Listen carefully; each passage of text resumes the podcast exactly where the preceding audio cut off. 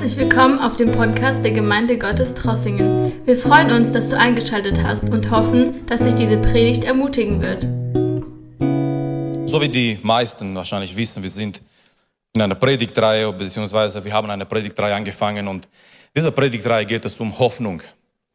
Ich glaube, wir brauchen alle Hoffnung. Nun, wir müssen feststellen und erwähnen, diese biblische Hoffnung ist anders als allgemein diese Hoffnung in der Welt. Oft, wenn wir über Hoffnung reden, diese Hoffnung hat einen gewissen negativen Aspekt mit sich. Wir sagen zum Beispiel, ich hoffe, dass es heute nicht regnet. Aber wenn man weiß, man wohnt in Trossingen, die Wahrscheinlichkeit, dass das in Erfüllung geht, ist nicht so groß. Wir schauen draußen und wir sagen, ich hoffe, dass es, dass es heute nicht regnet, dass, es, dass ich vielleicht grillen kann oder wie auch immer, was wir geplant haben. Aber irgendwie, das ist ein negativer Touch, ist ein negativer Aspekt. Ich hoffe, aber vielleicht, es wird doch nicht so sein. Oder ich hoffe, dass meine Lieblingsmannschaft gewinnt. Und seitdem dein Lieblingsmannschaft Real Madrid ist, die immer gewinnen, für diejenigen, die sich nicht auskennen, das ist auch ein negativer Aspekt, Aspekt. Ich hoffe, dass meine Lieblingsmannschaft gewinnt, aber ah, ich denke doch nicht, dass die gewinnen. Nicht so mit der biblischen Hoffnung. Die biblische Hoffnung, die Bibel sagt uns, diese Hoffnung, die wir haben, ist eine Anker. Die biblische Hoffnung ist etwas Sicheres, gegründet auf Gottes Wort. Die biblische Hoffnung ist eine Erwartung in der Zukunft, gegründet auf Gottes Wort, eine Erwartung, dass Gott das tun wird, was er gesagt hat. Deswegen haben wir Hoffnung für die Zukunft. Warum? Weil unsere Zukunft liegt in Gottes Hände. Wir haben Hoffnung für eine Erweckung. Warum? Weil es ist möglich, dass Gott eine Erweckung sendet. Wir haben Hoffnung, dass Menschen sich bekehren werden. Warum? Weil es ist der Wille Gottes und Gottes Plan, dass Menschen sich bekehren.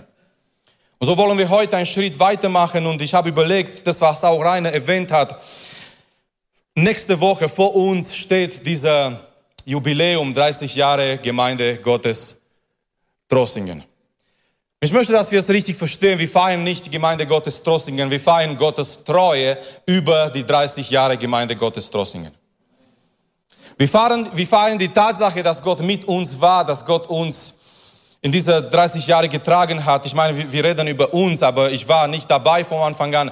Die meisten, die hier sind, die hier sitzen, die waren nicht von Anfang an dabei.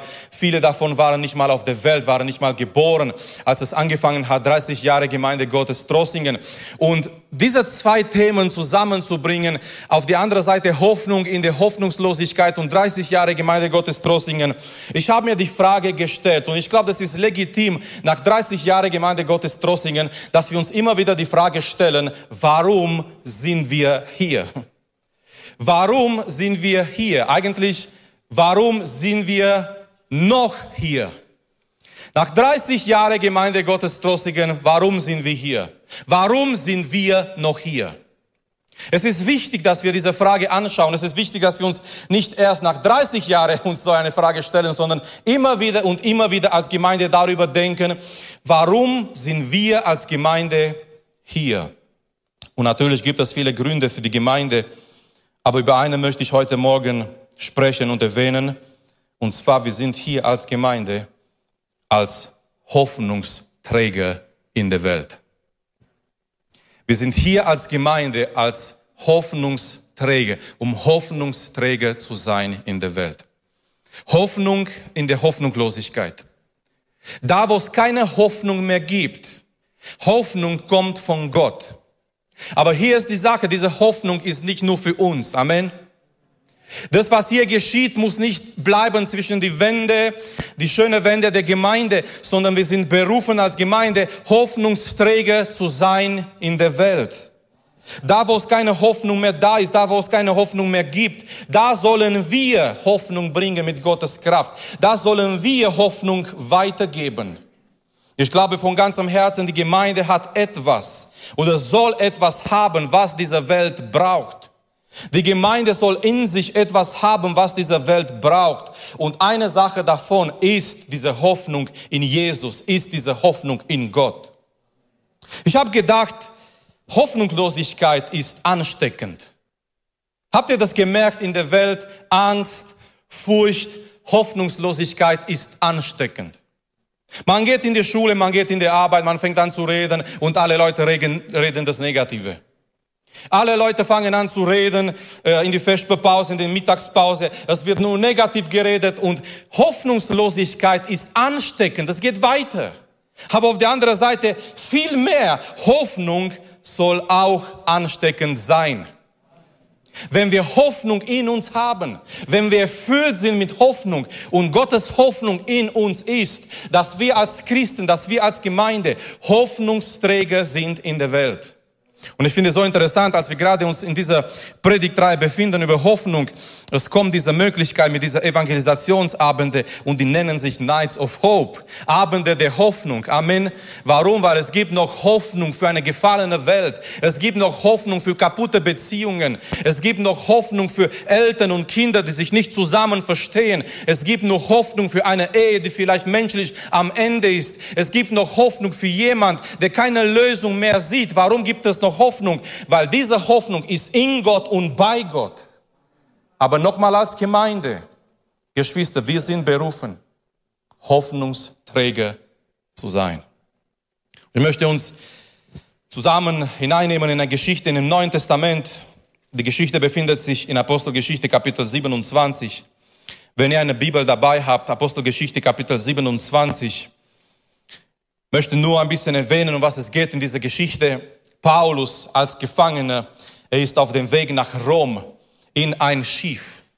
Und in dieser Schiff sind viele Menschen da, sind mehrere Gefangene zusammen mit Paulus.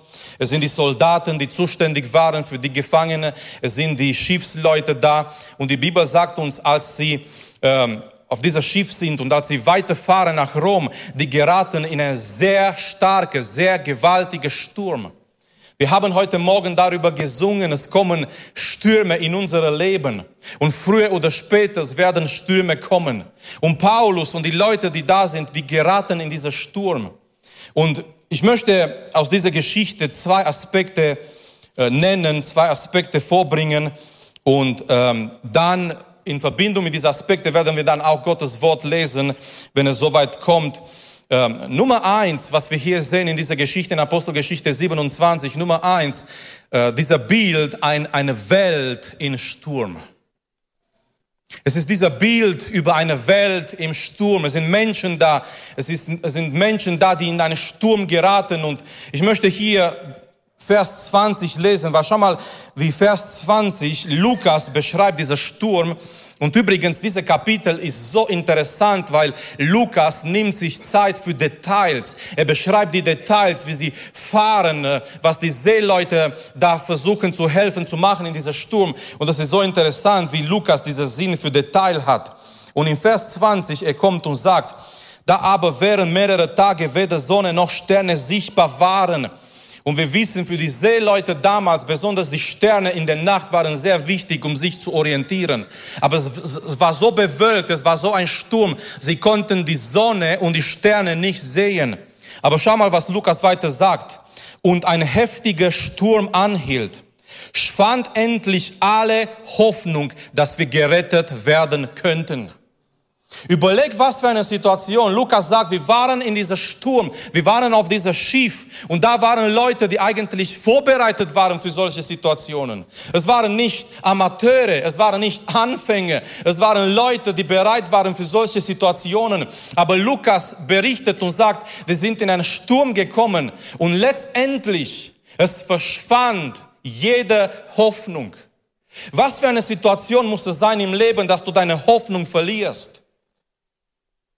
Man sagt, man hat noch nichts alles verloren, wenn man seine Hoffnung nicht verloren hat, nicht wahr? Egal was man verloren hat im Leben, solange man noch Hoffnung hat, man hat noch nicht alles verloren. Aber was für eine Situation, die haben ihre Hoffnung verloren, dass sie gerettet sein werden. Eine Welt im Sturm und Menschen ohne Hoffnung. Und im Sturm werden Entscheidungen getroffen. Und nicht alle diese Entscheidungen sind richtig in einem Sturm. Wir alle, wir werden Entscheidungen treffen in unsere Anfechtungen, in unsere Nöte. Nicht immer werden diese Entscheidungen die richtige sein. Ich möchte kurz erwähnen, zwei Entscheidungen, die Sie getroffen haben und die waren nicht gute Entscheidungen. Zum Beispiel Nummer eins, die hören auf Experten auf und nicht auf Gottes Mann. Die hören auf Experten auf und nicht auf Gottes Mann. Und vielleicht würde jemand jetzt denken, ja Marius, hast du was gegen Experten? Nein. Aber es gibt einen Punkt, wo die Experten auch keine Lösung mehr haben. Es gibt auch Situationen, wo die Experten keine Antworten mehr haben. So diese Menschen hier im Sturm, die sind bereit, auf Experten zu hören und nicht auf Gottes Mann. Vers 10. Paulus sprach zu ihnen, ihr Männer, ich sehe, dass diese Schiffsreise mit Schädigung und großem Verlust nicht nur für die Landung und das Schiff, Ladung und das Schiff, sondern auch für unser Leben verbunden sein wird. So Paulus warnt sie. Paulus sagt, wir sollen das nicht tun, wir sollen nicht in diese Richtung fahren. Es ist sehr gefährlich, nicht nur für die materielle Dinge, sondern auch für unser Leben. Vers 11. Aber der Hauptmann glaubte den Steuermann und den Schiffsherrn mehr als dem, was Paulus sagte. Klar, die waren die Experten. Die waren diejenigen, die besser gewusst haben. Und die, die haben sich entschlossen, auf die Experten zu hören und nicht auf das, was Paulus gesagt hat. Und seit 2000 Jahren die Gemeinde redet in dieser Welt. Aber diese Welt ist viel mehr bereit, auf die Experten zu hören und nicht auf die Stimme Gottes durch Gottes Wort und durch die Gemeinde. Seit 2000 Jahren die Gemeinde ist berufen, diese Welt zu warnen, dass diese Welt umkehrt, dass diese Welt zurück zu Gott kommt. Aber oft im Leben Menschen sind viel mehr bereit, auf irgendwelche Experten zu hören und nicht auf die Stimme Gottes. Eine zweite Fehler, was die machen, die werfen ihre Werten über Bord. Die werfen ihre wertvolle Sachen über Bord.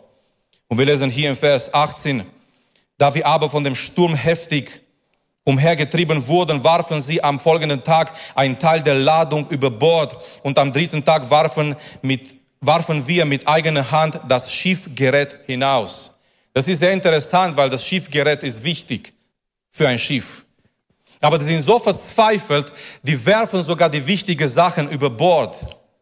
Manchmal im Sturm dieser Welt ist so weit gekommen, unsere Welt hat angefangen, die Werte über Bord zu werfen. Ich rede über Werte wie Gottes Wort. Gottes Wort ist nicht mehr so wichtig in unserer Gesellschaft, in dieser Welt. Gottes Wort ist nicht mehr so wichtig in der, in der Schule, in der Gesellschaft. Ich rede über Werte wie Familie. Familie wurde über Bord geworfen.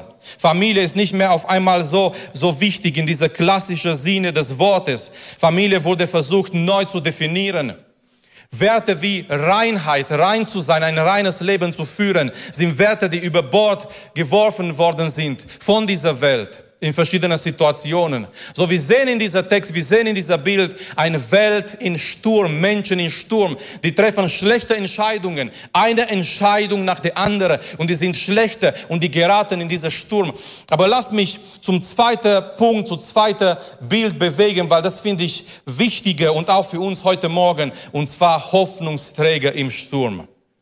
Nicht nur eine Welt im Sturm, nicht nur Menschen im Sturm, sondern zweitens Hoffnungsträger im Sturm. Da sind wir berufen, das zu sein, Hoffnungsträger im Sturm. Und wir lesen hier weiter im Vers 21, und da man lange ohne Nahrung geblieben war, die haben lange Zeit nicht gegessen, die waren so verzweifelt, die waren so in einer Situation, die haben nicht mehr Lust gehabt, etwas zu essen. Und in dieser Situation, in dieser Situation, als die Hoffnung verloren war, stand Paulus auf. Es ist irgendwie wie, wie wenn Gott wartet, bis alles am Ende ist. Es ist irgendwie wie wenn Gott wartet. Dieser Moment, dieser Punkt, diese Menschen haben keine Lösung mehr. Und ich liebe das, was passiert hier im Vers 21. Und da man lange ohne Nahrung geblieben war, stand Paulus in ihrer Mitte auf und sprach. Paulus ist da, Paulus war auch da. Wir bleiben im Leben nicht isoliert. Die Kinder Gottes sind auch da in die Situationen, in die Stürme des Lebens, in die verschiedenen Nöte, die da sind, in die verschiedenen ähm, Situationen, die da sind. Paulus war auch da. Wir können uns erinnern, Josef war auch in Ägypten, als dieser Hungersnot gekommen ist. Elia war auch da als Prophet, als er verkündigt hat und er hat gesagt, es wird nicht regnen drei Jahre nur nach meinem Wort. Und Elia war auch betroffen von dieser Hungersnot. Natürlich hat er gewusst und geglaubt, Gott wird für ihn sorgen. Daniel war in Babylon, als Babylon angegriffen wurde als die Situationen schlecht waren für Nebukadnezar und danach auch für, für den nächsten König. Und diese Menschen waren auch da und wir als Gemeinde, wir sind auch hier in dieser Welt, wo die Stürme sind. Wir leben auch Krise und Krankheit und Pandemie und finanzielle Krise und Nöte, die da sind. Aber wir sind hier als Gemeinde mit ein Ziel. Wir sind hier als Gemeinde mit einer Berufung. Wir sind nicht nur hier als Gemeinde zusammen, wie die anderen Menschen zu reagieren. Ich finde es so schade, wenn die Gemeinde genau so reagiert wie die Welt. Ich finde es so schade, wenn die Gemeinde, die berufen ist, mit einem Ziel hier zu leben, mit einer Berufung hier zu leben in der Welt, reagiert genauso wie die Welt. Paulus reagiert nicht so wie diese Menschen. Sondern hier in dieser Bibelvers, in Vers 21, die Bibel sagt uns, Paulus steht auf und fängt an, zu diesen Menschen zu reden. Was hat Paulus? Oh, Paulus hat Hoffnung. Was hat Paulus zu sagen in so einer Situation? Paulus hat Hoffnung weiterzugeben für diese Menschen. Diese Menschen haben ihre Hoffnung verloren. Die sehen keine Lösung mehr. Und oft im Leben, wenn diese Welt keine Lösung mehr hat, ist die Gemeinde berufen, da zu sein die werden schon zu uns kommen. Die werden uns früher oder später schon suchen. Die werden schon früher oder, oder später sagen, hey, vielleicht diese Menschen, die Gott anbeten, vielleicht haben die eine Antwort. Ich kann mich erinnern, damals in Rumänien, als diese Revolution da war in, in 89. Und ähm, ja, das war so eine, eine schlimme Situation in Rumänien. Und äh, wisst ihr, was passiert ist? Kurz in dieser Zeit und auch in dieser Zeit und auch kurz danach, die Gemeinde waren voll. Die Gemeinde waren voll mit Menschen, die eine Antwort gesucht haben. Weil in Situationen der Krise, wenn keine Hoffnung mehr da ist, die Gemeinde ist berufen, Hoffnungsträger zu sein. Die Gemeinde ist berufen, da zu sein und zu sagen, hier, wir haben eine Antwort, Geschwister, früher oder später. Früher oder später, diese Welt wird merken, Früher oder später, die werden uns doch suchen. Ich liebe die Geschichte in Daniel Kapitel 5. Es ist diese, diese Party von Belshazzar, nicht das liebe ich in die Geschichte, aber Belshazzar, der neue König, er veranstaltet eine Riesenfeier. Und er fängt an zu trinken und es noch ein Glas und noch ein Glas und noch ein Glas und auf einmal kommt er auf eine Idee. Er sagt, bring mal die Gefäße aus Jerusalem. Es ist eine sehr schlechte Idee. Er sagt, bring mir die Gefäße aus Jerusalem, die mein Vater genommen hat, von dieser Tempel der Juden, von ihrer Gott. Es waren die heiligen Gefäße. Nebukadnezar hat diese Gefäße geholt aus Jerusalem, aber er hat sie gehalten irgendwo, wahrscheinlich mit einem gewissen Respekt auf die Seite. Aber sein Nachfolger Belshazzar, er sagt, bring mir diese heilige Gefäße aus Jerusalem. Ich werde Wein trinken aus dieser Gefäße und meine Götter anbeten. Und es war der Moment, als Gott gesagt, es ist zu viel. Es war der Moment, als Gott gesagt hat, was zu viel ist, ist zu viel. Und ihr kennt die Geschichte, diese Hand kommt auf einmal und schreibt etwas auf dem Wand. Und Belshazzar, ähm, er merkt, es ist etwas da, was geschieht. Und er hat keine Lust mehr weiter auf diese Party, sondern auf einmal wird er blass und auf einmal hat er Angst und er, er holt all die Experten aus Babylon und er sagt, was bedeutet diese Schrift? Und keiner wusste, was das bedeutet. Und die Mutterkönigin, die kommt hinein. Die Mutterkönigin, sie kommt da und sagt, König, es gibt ein Mann. Es gibt jemand hier in dein Reich. Und in ihm ist ein besonderer Geist. Sein Name ist Daniel. Hol dieser Daniel, vielleicht hat er eine Lösung, vielleicht kann er dir helfen, vielleicht kann er wissen, was diese Schrift bedeutet. Was, was mir diese Geschichte zeigt, ist Folgendes. Oft in Situationen, in Krisen, in Stürme, Gott lässt es zu. Und Gott ruft uns als Gemeinde jetzt, so wie Daniel früher, bereit zu sein, weil früher oder später diese Welt, diese Welt wird kommen und sagen, hey, vielleicht habt ihr eine Antwort. Vielleicht könnt ihr beten. Vielleicht, vielleicht habt ihr eine Lösung für das, was passiert. Vielleicht habt ihr eine Botschaft für das, was gerade in der Welt geschieht. Und Paulus steht hier auf Und er hat Hoffnung. Er hat Hoffnung und er gibt diese Hoffnung weiter. Und ich möchte hier lesen, was Paulus, was Paulus hier zu diesen Menschen sagt. Schau mal, er fängt an zu reden in Vers 21 weiter. Paulus stand auf und sprach, ihr Männer, man hätte zwar mich gehorchen und nicht von Kreta abfahren sollen. So Paulus sagt, ich habe euch gesagt, kennt ihr das? Ich habe dir gesagt, ich habe euch gesagt. Die Kinder kennen das bestimmt von den Eltern. Ich habe dir gesagt. So, aber Paulus bleibt nicht an dieser, ich habe dir gesagt. Okay? Er, er, er macht weiter. Und nicht und, und, und uns äh, diese Schädigung und nicht, nicht Verlust ersparen sollen. Vers 22. Doch jetzt ermahne ich euch, guten Mutes zu sein. So, die haben ihre Hoffnung verloren, die weißen nicht mehr weiter und Paulus kommt und sagt, Männer, äh, ich ermahne euch, Leute, gutes Mutes zu sein. Paulus, wie kannst du sowas sagen? Wie kannst du sowas behaupten in so einer Situation? Wir, wir, wir haben die Sonne und die Sterne nicht mehr gesehen seit Tagen. Wir haben nicht mehr gegessen. Wir haben unsere Hoffnung verloren, dass wir eines Tages noch unsere Familien sehen werden, dass wir, dass wir noch am Leben bleiben. Und Paulus steht auf und sagt, ihr Männer, seid gutes Mutes. Und keiner von euch wird das Leben verlieren, nur das Schiff wird untergehen. Warum? Paulus, warum bist du so positiv eingestellt? Paulus, warum hast du so eine Einstellung? Vers 23. In dieser Nacht trat zu mir nämlich ein Engel des Gottes, dem ich angehöre und den ich auch diene und sprach, fürchte dich nicht, Paulus. Oh, wie schön.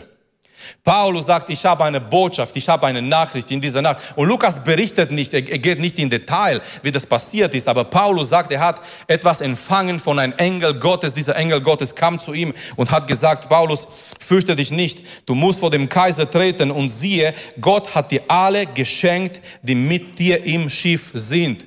Geschwister, darf ich euch sagen und erinnern heute Morgen, Paulus war ein Segen für diese Menschen.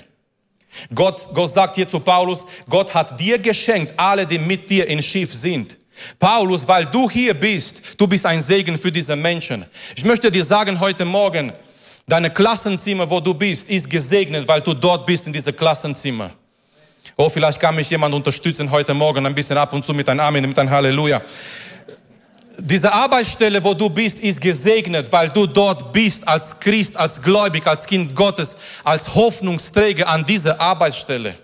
Die Nachbarschaft, wo du dich befindest, ist gesegnet, weil du dort bist. Deine Familie ist gesegnet, auch wenn, wenn die anderen Mitglieder in deiner Familie nicht gläubig sind. Aber du bist berufen, ein Segen zu sein in dieser Familie. Und du bist dort ein Kind Gottes und ein Hoffnungsträger für die Menschen, die dort sind in dieser Familie. So, er sagt hier, Gott hat dir alle geschenkt, die mit dir im Schiff sind. Vers 25.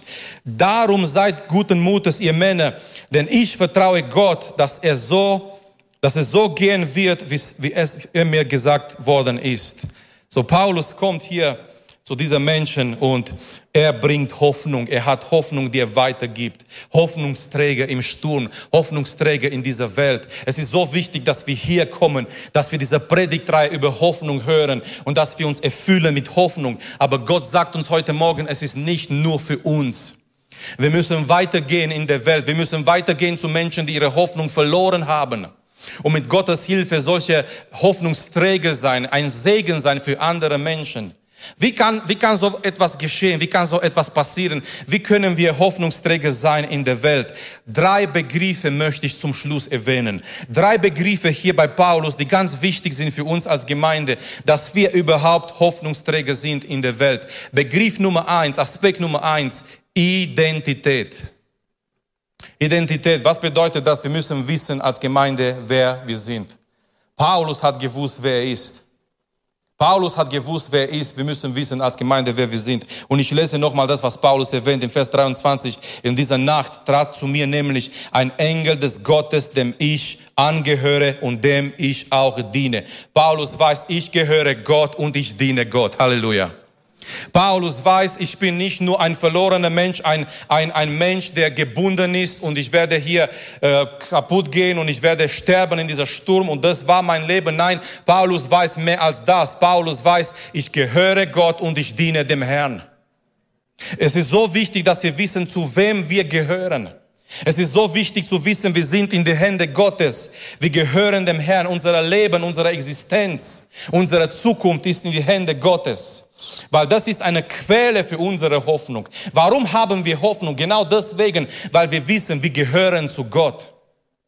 Warum haben wir Hoffnung? Warum schauen wir in die Zukunft? Und wir sollen keine Angst haben. Wir sollen keine Furcht haben, sondern Hoffnung.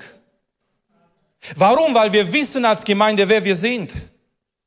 Wir wissen als Gemeinde, wem wir gehören. Wir wissen als Gemeinde, unser Leben, unsere Familie, unsere Existenz ist in die Hände Gottes. Und ja, es wurde uns gezeigt am Anfang, auch in dieser Präsentation über Mission, die Sachen sind teurer geworden. Und Regina, ich weiß nicht, wo du Döner für 5,50 gefunden hast, du musst mir sagen, weil überall, wo ich hingehe, es ist Richtung 8 Euro. Auf jeden Fall, das ist eine andere Geschichte, die Sachen werden teurer überall. Und, und wir, klar, wir, wir denken, wie kann es sein? Wir denken, wow, so, so teuer sind die Sachen überall und wie werden wir weiter leben? Aber doch dürfen wir Hoffnung haben. Warum? Paulus sagt, Leute, ich gehöre Gott und ich diene Gott. Und Geschwister, das ist unsere Identität als Gemeinde.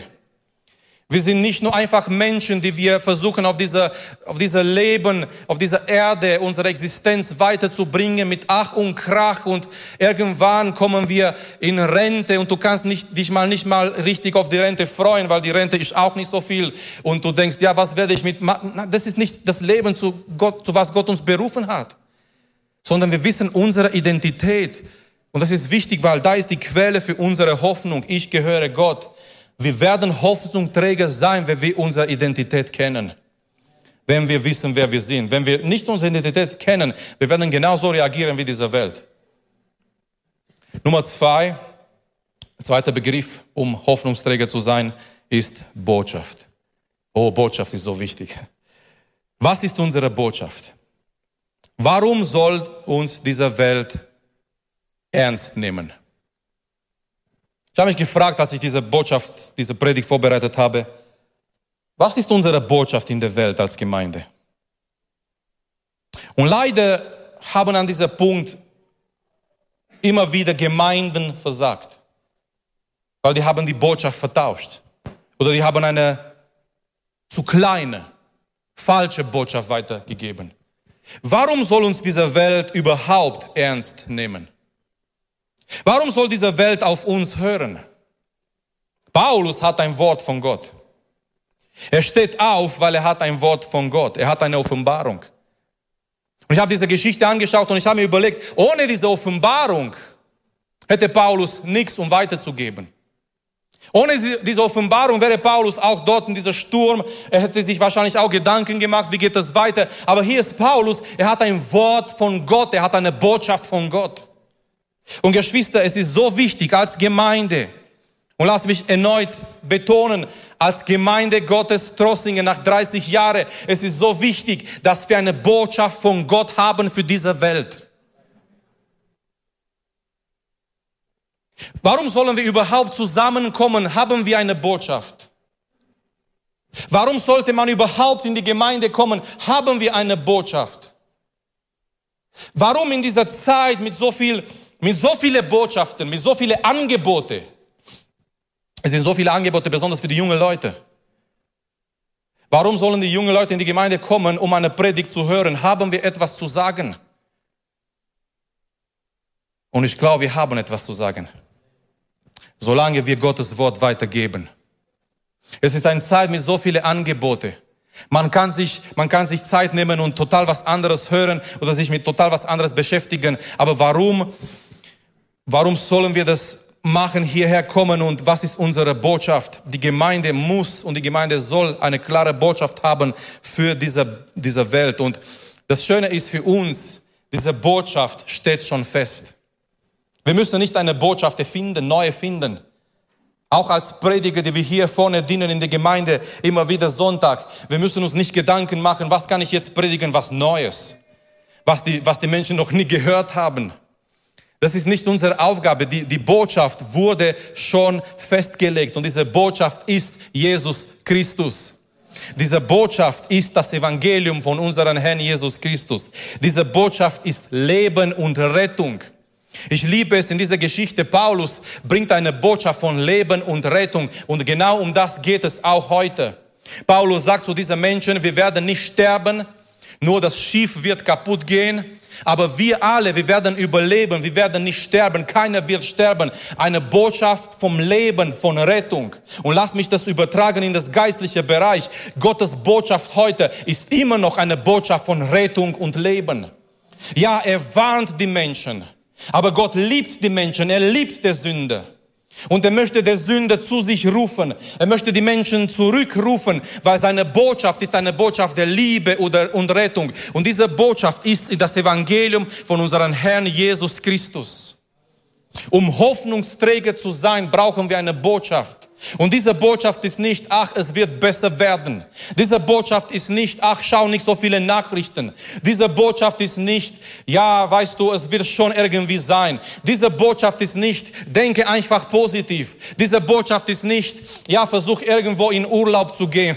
Diese Botschaft ist, Jesus Christus ist die Hoffnung. Diese Hoffnung ist eine Person. Eine Person, der göttlich ist. Als Gottes Sohn, er hat den Himmel verlassen, er ist auf diese Erde gekommen und er hat sich am Kreuz hingegeben, nachdem er ein perfektes, vollkommenes Leben gelebt hat. Er hat sich als Opfer gebracht für unsere Sünden und durch sein Opfer am Kreuz dürfen wir zu Gott kommen und eine persönliche Beziehung mit Gott haben. Und in dieser persönlichen Beziehung, da ist unsere Hoffnung. Da ist unsere Erfüllung. So Paulus kennt seine Identität, er weiß, ich gehöre zu Gott. Paulus hat eine Botschaft für diese Menschen als Hoffnungsträger. Und dann Begriff Nummer drei, Verbindung. Was meine ich damit? Paulus macht eine Verbindung mit diesen Menschen. Geschwister, wir müssen praktisch sein. Wir dürfen uns nicht in unserer Gemeinde isolieren. Paulus kommt nicht irgendwie rüber, dass er besser ist. Paulus kommt nicht irgendwie rüber, ja, er ist jetzt der, der Mann Gottes und er ist jetzt in dieser, ja, irgendwie ähm, Sphäre und er ist untastbar und er ist besser und er ist über alles. Nein, Paulus, er kommt zu diesen Menschen, er sagt, Menschen, Männer, habt Mut. Er ermutigt danach, die Männer zu essen. Er ist ganz praktisch. Er sagt, komm, jetzt isst doch. Weil wenn man Hoffnung hat, man isst auch anders. Amen.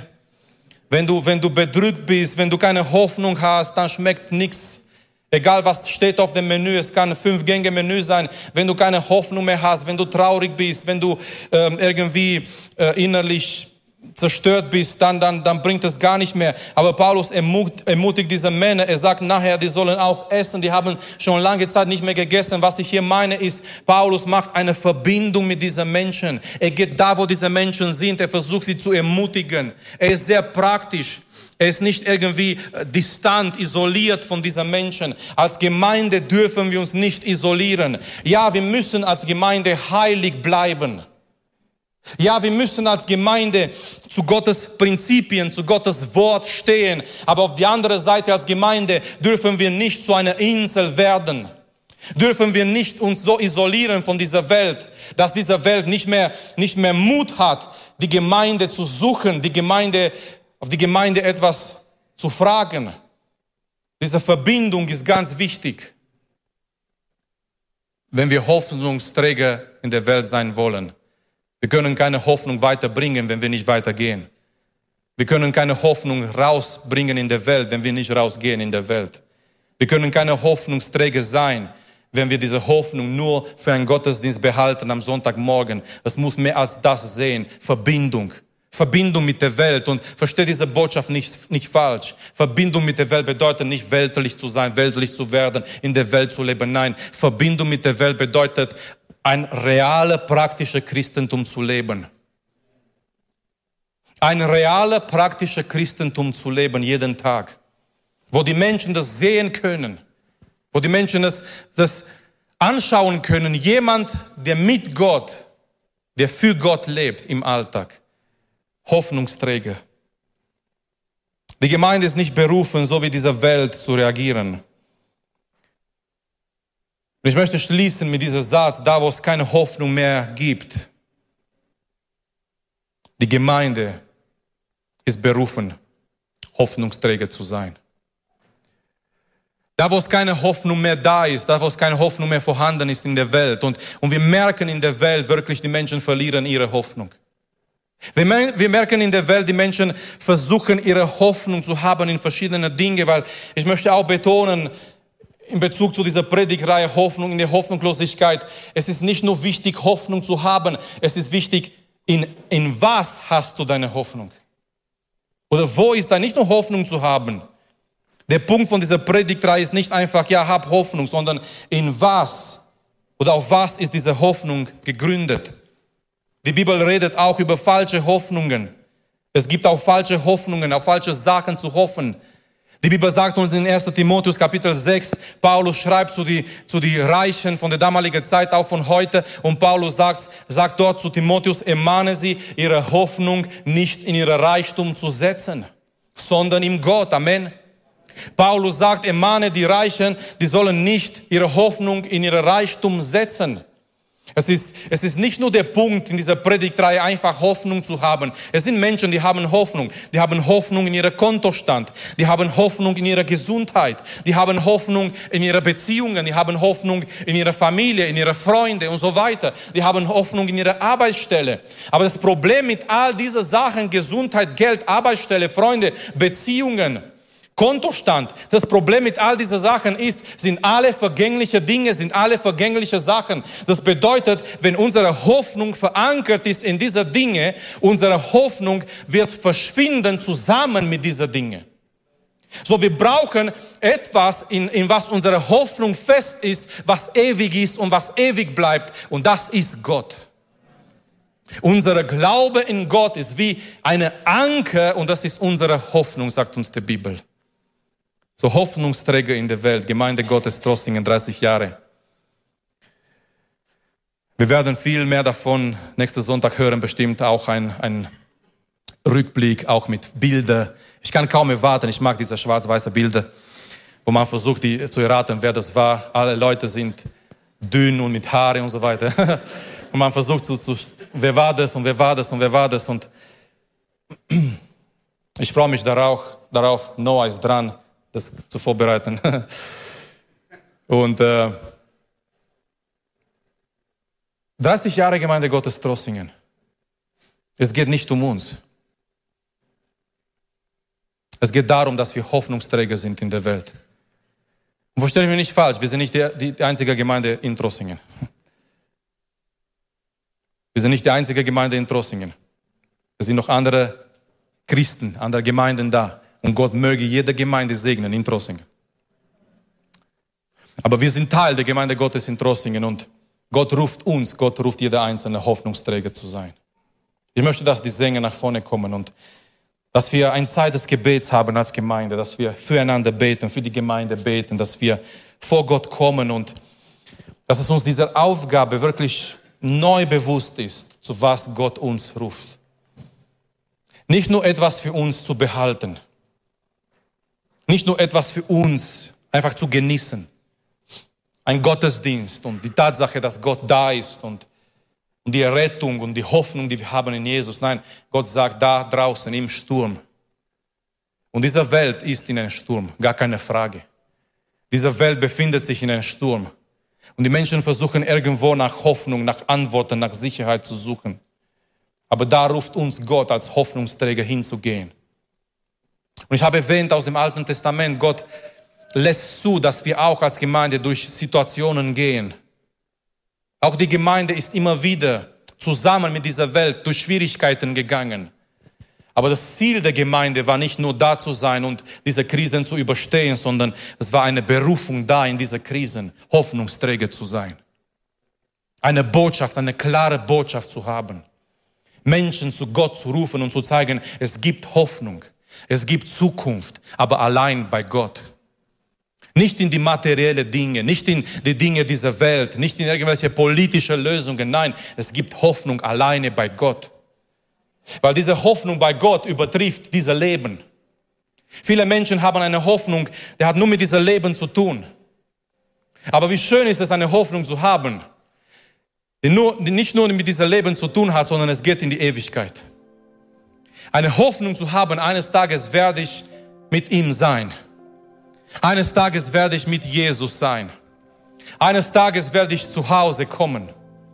Diese Welt ist nicht unser Zuhause. Dieser Bereich hier ist nicht unser Zuhause, sondern unser Zuhause, unser Bürgerrecht ist im Himmel.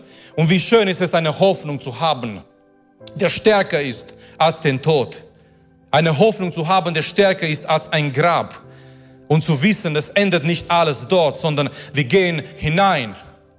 Paulus sagt in 1. Thessaloniker Kapitel 4, wir trauen auch, wenn jemand, wenn jemand stirbt, wenn jemand diese Welt verlässt. Aber wir trauen nicht wie diese Welt. Wir trauen nicht wie die, die keine Hoffnung haben. Wir trauen natürlich, auch Christen weinen. Auch Christen haben schlechte Tage. Auch Christen haben Momente, wo sie zweifeln, wo sie mit verschiedenen Sachen kämpfen. Aber über das alles, wir haben eine lebendige Hoffnung in Jesus. Und wie schön zu wissen, diese Hoffnung geht, geht bis in die Ewigkeit. Und egal wie das ausgeht hier auf dieser Erde, unsere Heimat ist zu Hause bei Jesus. Lasst uns gemeinsam aufstehen. Lasst uns eine Gebetszeit haben als Gemeinde. Lasst uns gemeinsam beten. Lasst uns füreinander beten. Aber Geschwister, lasst uns für eine Sache beten, dass wir Hoffnungsträger sind in der Welt. Dass wir als Gemeinde, dass es uns nochmal bewusst ist, Gott ruft uns Hoffnungsträger zu sein in der Welt. Jeder einzelne von uns, Gemeinde Gottes Trossingen, Hoffnungsträger zu sein hier in Trossingen, hier in der Region. Ich möchte etwas sagen, ich bin so froh und auch begeistert von dieser Evangelisationstage, von die von Christ for, for All Nations. Aber ich möchte euch etwas verraten. Wenn diese Wochenende vorübergeht, die Leute von Christ for All Nations, die gehen wieder zurück. Wer übernimmt weiterhin die Verantwortung, diese Region zu evangelisieren? Wer trägt die Verantwortung, Hoffnung zu bringen hier in dieser Region?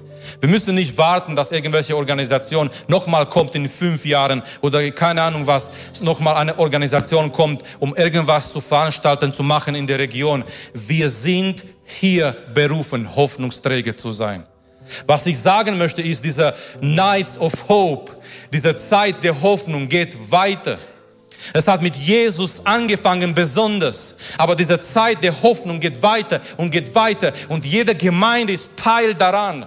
Und jeder Christ und jeder Kind Gottes ist berufen, Hoffnungsträger zu sein. Du gehst heute Morgen hier nach Hause und du bringst etwas mit dir. Und möge es sein, du bringst nicht negative Gedanken über diesen Gottesdienst, dass es zu warm war oder dass es keine Ahnung was passiert ist, sondern möge es so sein, du gehst von hier nach Hause mit Hoffnung in dein Leben, mit Hoffnung in dein Herz, mit neuer Kraft in dein Leben. Und du gehst morgen in der Schule.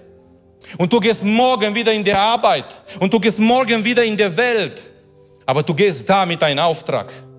Du stehst auf wenn dieser Wecker klingelt, aber du bist ein Missionar. Du hast dir vielleicht immer gewünscht, in der Mission zu gehen. Du bist ein Missionar jeden Morgen, wenn du aufstehst. Jeden Morgen, wenn du deine Klassenzimmer betretest, du bist ein Missionar. Und das ist dein Missionsfeld, diese Klassenzimmer. Und diese Arbeitsstelle, wo du bist, Gott ruft dich da zu sein. Vielleicht magst du nicht alle Leute, mit denen du arbeitest, wie auch immer, ich weiß es nicht. Aber du bist dort als eine praktische Evangelium, als eine Botschaft für diese Menschen, damit, sie, damit sie sehen auch, dass es noch Menschen heute gibt, die Freude haben. Trotz des Ganzen, was in der Welt passiert, du bist dort berufen, ein Hoffnungsträger zu sein. Wir beten gemeinsam. Lasst uns beten für die Gemeinde. Lasst uns beten füreinander. Du darfst gerne, wenn du diese Freiheit hast, für jemanden beten neben dir, wenn du diese Person kennst, wenn du diese Person nicht kennst. Du darfst um Erlaubnis fragen. Du kannst fragen, ob du für etwas beten kannst in ihrem Leben.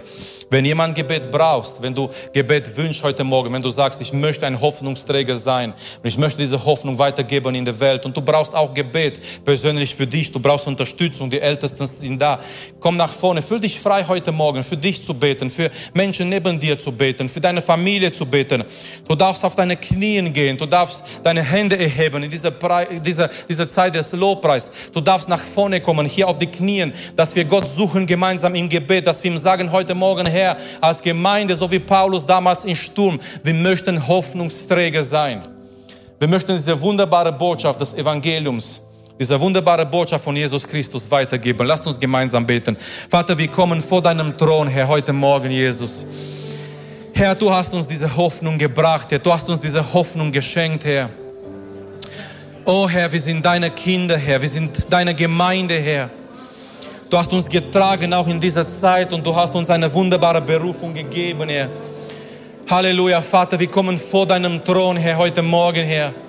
Herr, wir beten für uns als Gemeinde, Herr. Wir beten für jeder Kind Gottes. Wir beten für jede Person heute Morgen, Herr. Herr, hilf uns, dass wir Hoffnungsträger sind in der Welt, Herr. Es ist deine Berufung für uns, Herr. Es ist dein Plan für uns als Gemeinde, dass wir ein Segen sind, Herr. Dass wir nicht einfach in dieser Welt leben von heute auf morgen, Herr, sondern dass wir Hoffnungsträger sind in dieser Welt dass wir solche Menschen sind, die mit dir leben, die eine Botschaft haben, die eine klare Identität haben, Herr. Ich bete heute Morgen, Vater, für uns als Gemeinde, Herr. Ich bete für jede Familie, ich bete für jüngere Menschen, ich bete für ältere Geschwister. Ich bete für Männer und für Frauen heute Morgen, Herr. Ich bete auch für jeden Bereich des Dienstes in unserer Gemeinde, Herr. Vater, lass, dass wir hinausgehen in diese Welt, Herr. Lass, dass wir diese Hoffnung weitergeben in dieser Welt, Jesus. Herr, segne uns, Vater. Lass deinen Segen, Herr. Lass, Herr, diese Hoffnung in uns sein, in uns brennen, Herr. Wir möchten von hier auch weitergehen in der Welt mit Hoffnung in unser Leben, Herr. In die Hoffnungslosigkeit, Vater. In die Stürme des Lebens, Jesus. Da, wo die Menschen ihre Hoffnung verloren haben, Herr. Da wollen wir solche Menschen sein, die Hoffnungsträger sind, die Hoffnung weitergeben, Vater. Herr, segne du jeder einzelne von uns, Vater. Hilft uns zu verstehen, Herr, unsere Berufung, Herr, diese Wichtigkeit, als Hoffnungsträger in der Welt zu gehen, Jesus.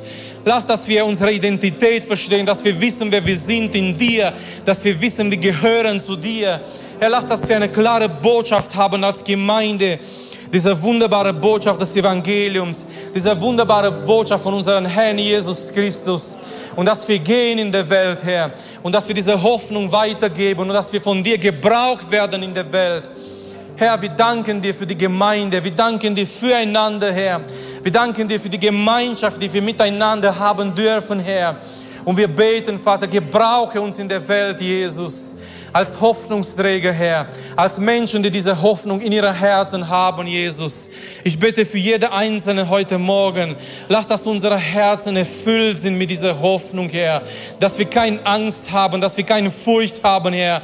Du hast uns nicht ein, Geist des Angst gegeben, Herr, sondern du hast uns dein Geist gegeben und durch deinen Geist dürfen wir und können wir Hoffnung haben, Herr. Eine Hoffnung, die mit Ewigkeit zu tun hat. Erfülle uns mit Hoffnung heute Morgen, Herr. Gebrauche uns, Herr, gebrauche jeder einzelne von uns als Gemeinde. Danke, dass du unsere Predigt angehört hast. Wenn dich die Botschaft angesprochen hat, dann teile sie gerne mit deinen Freunden und Bekannten, dass auch sie diese Predigt hören können. Wir wünschen dir Gottes Segen.